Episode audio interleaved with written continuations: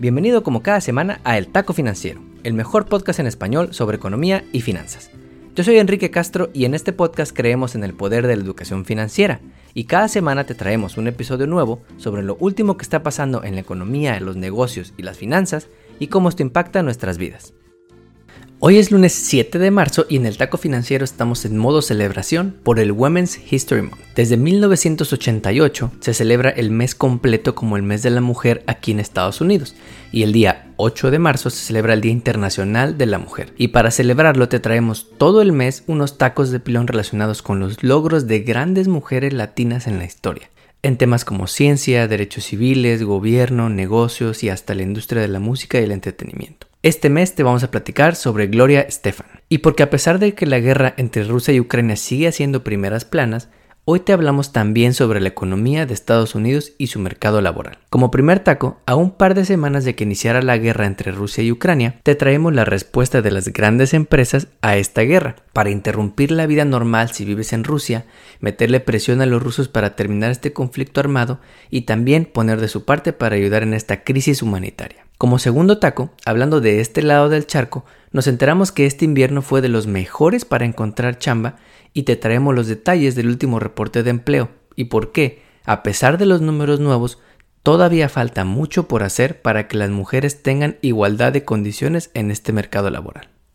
Antes de comenzar, apenas el sábado pasado estábamos preparando este podcast cuando nos enteramos de la trágica noticia de que en el fútbol mexicano, en el partido de Querétaro contra Atlas, un grupo de delincuentes, porque no hay otra forma de llamarles, de la barra del equipo de Querétaro, se pusieron a golpear a hombres, mujeres y hasta niños aficionados al Atlas al borde de que más de 20 personas tuvieron que ser llevadas al hospital, varias de ellas en estado de gravedad. La Liga de Fútbol Mexicano canceló los partidos del día domingo, pero esperemos que estas sanciones lleguen a todavía más, porque estos delincuentes deben de terminar en la cárcel y de verdad debe haber mayor control de las autoridades para que no vuelva a pasar algo así en un deporte tan hermoso. También, la semana pasada te adelantamos que Rusia entraría en una crisis económica enorme por las sanciones que ha recibido y JP Morgan le puso números a este pronóstico. El banco de inversión estima que la economía de Rusia caerá 35% durante el segundo trimestre de este año y para todo el año caerá un tremendo 7% un número tan malo como las crisis financieras que vivió este país en el 2008 y en 1998. Y es que no solamente son los billonarios rusos que han perdido más de 80 mil millones de dólares en riqueza, sino que la población rusa, que no tiene ni vela en el entierro, está sufriendo esta guerra en sus vidas diarias. Más sobre esto en el taco de la semana. Finalmente, Ford nos dijo la semana pasada que se va a dividir en dos, en un anuncio histórico que deja claro a lo que le apuesta la empresa que revolucionó la industria automotriz el siglo pasado con su famoso modelo T. Una parte de la empresa se va a llamar Ford Model E, donde estará su negocio de vehículos y pickups eléctricas, mientras que el negocio de los coches de gasolina, Ford Blue, seguirá enfocándose en los coches que más se venden. En palabras del CEO Jim Farley, el brazo eléctrico será más como una startup tecnológica y el brazo de gasolina le dará el cash necesario a la empresa. En el taco financiero estamos levantando donaciones para poder comprarnos una a nosotros. Ahora sí, vamos con las historias de la semana.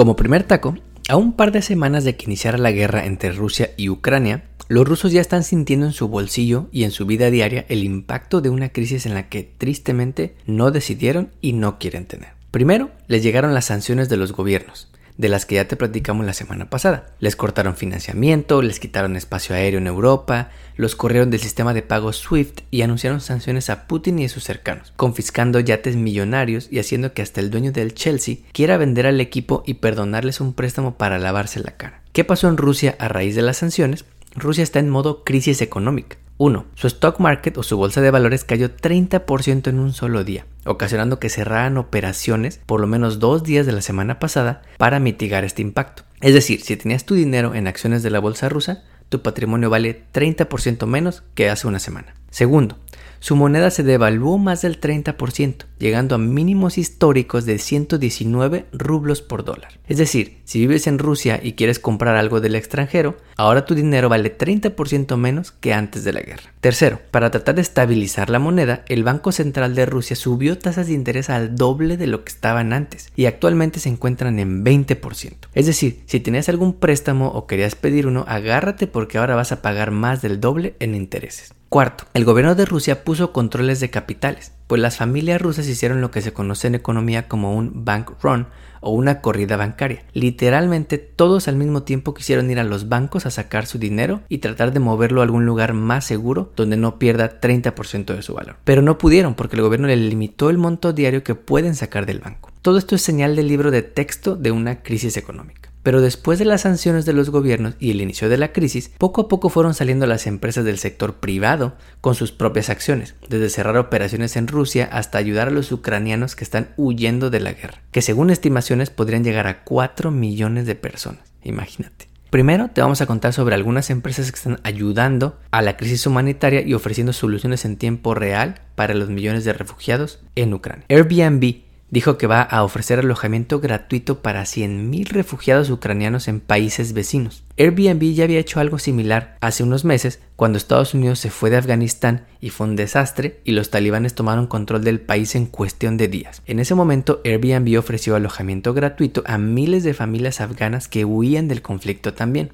Elon Musk, a través de su empresa SpaceX, les está dando internet satelital a los ucranianos para que puedan seguir comunicados con el mundo ante los ataques rusos a la infraestructura de telecomunicaciones en el país. Luego, hay empresas que han anunciado suspensión de operaciones en Rusia. Las empresas, por ejemplo, de Disney, Warner Bros. y Paramount detuvieron cualquier nueva película en cines rusos. Así que si quieres ver Batman y estás en Rusia, tendrás que ir a algún sitio web de esos oscuros con los que luego te pones a ver el fútbol. Microsoft, Google y Meta, dueña de Facebook, también anunciaron que quitarían medios y aplicaciones rusas de sus tiendas de aplicaciones y bloquearon empresas de medios controladas por el gobierno ruso de hacer propaganda en sus plataformas para seguir difundiendo información falsa. La empresa Apple también dijo que dejaría de vender cualquier producto en Rusia. Otras empresas que anunciaron también que no operarían ya más, y esto les impacta mucho a todos en sus vidas diarias, son Visa y Mastercard, quienes durante el fin de semana pasado anunciaron que suspenden operaciones en Rusia, y ahora va a ser que los rusos no puedan hacer transacciones de dinero con nadie fuera del país. Otros literalmente cancelaron negocios millonarios con Rusia, como British Petroleum o BP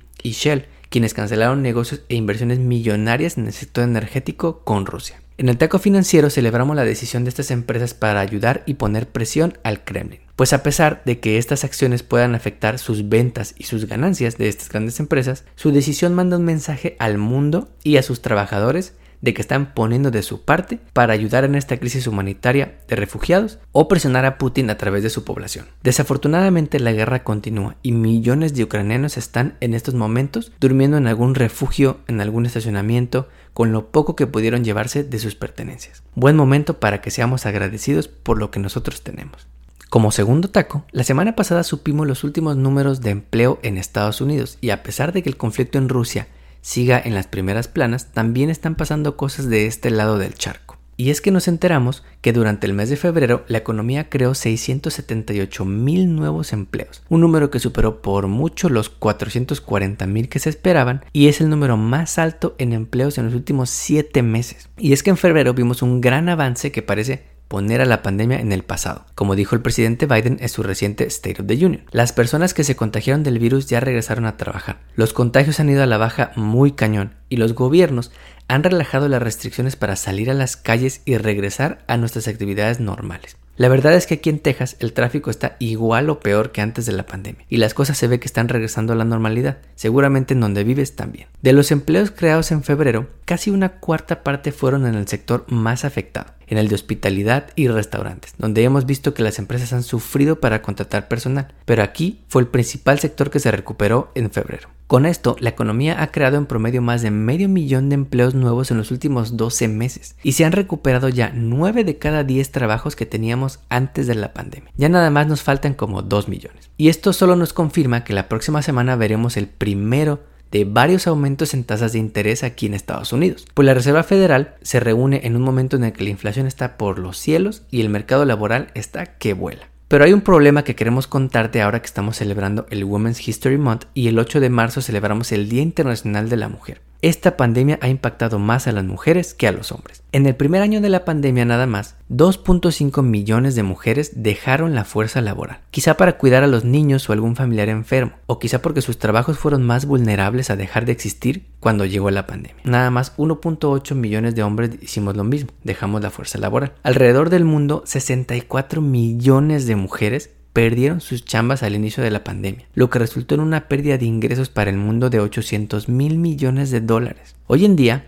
las cosas no se han recuperado completamente y hay factores que siguen haciendo que las mujeres la tengan más difícil en regresar a trabajar. Entre ellas, que miles de guarderías cerraron por la pandemia y las que lograron sobrevivir han subido sus precios en 41% desde que inició toda esta crisis afectando todavía más el bolsillo del hogar y haciendo que las mujeres en su mayoría tengan que quedarse en casa para cuidar de los niños. En regiones como Latinoamérica, las mujeres tenían 50% más de probabilidad de perder su chamba que los hombres cuando inició este problema. En el taco financiero creemos que hay que empezar por reconocer que las mujeres enfrentan más barreras para entrar y mantenerse en el mercado laboral. Trabajan en industrias que fueron más vulnerables, ganan casi 20% menos que los hombres blancos por el mismo tipo de trabajo, el mismo número de horas. Son las primeras en quedarse en casa a cuidar a la familia, sacrificando sus carreras laborales. Y encima de todo, sufren de discriminación o acoso en el trabajo que casi siempre queda impune. El trabajo para lograr una verdadera igualdad de género empieza en casa,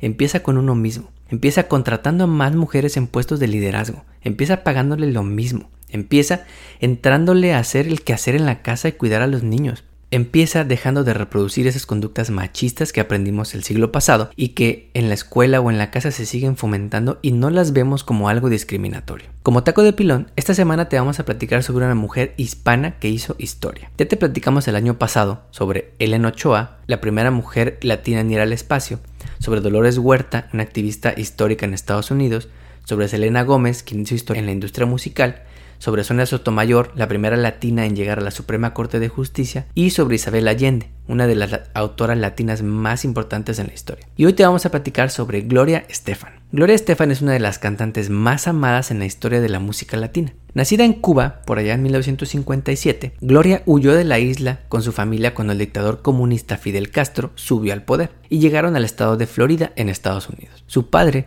Tuvo problemas de salud luego de la guerra de Vietnam y cuando todavía era joven Gloria tuvo que cuidar de su padre y su hermana menor. En palabras de Gloria, cuando estaba mi padre enfermo, la música fue mi escape. Me encerraba por horas en mi cuarto y cantaba. Me negaba a llorar. Y la música fue la única forma que tuve de soltar, así que cantaba por diversión y como catarsis emocional. Estas son sus palabras. Gloria inició su carrera musical como vocalista en el grupo Miami Latin Boys. Ahí conoció a su esposo Emilio y juntos lograron llegar a los top hits de la década de los 80 y 90. Quizá no lo sepas, pero Gloria y su familia tuvieron un accidente muy fuerte en 1990 que le ocasionó fracturas en su columna vertebral, que requirieron una cirugía de 4 horas, implantes y una larga terapia física de recuperación. Pero su determinación hizo que regresara a los escenarios a romperla. Durante su legendaria carrera, Gloria Estefan vendió más de 100 millones de copias de sus discos, tuvo 38 canciones en el número 1 de las listas de los Billboards y nada más ganó 7 Grammys. Además de la música, Gloria también es autora de dos libros para niños que se convirtieron en bestsellers. Por eso la queremos reconocer en este Women's History Month. No olvides suscribirte a nuestro podcast donde quiera que lo escuches y ponerle 5 estrellas. Recuerda que estamos en Facebook, Instagram y Twitter como arroba taco financiero. Nos vemos el próximo lunes.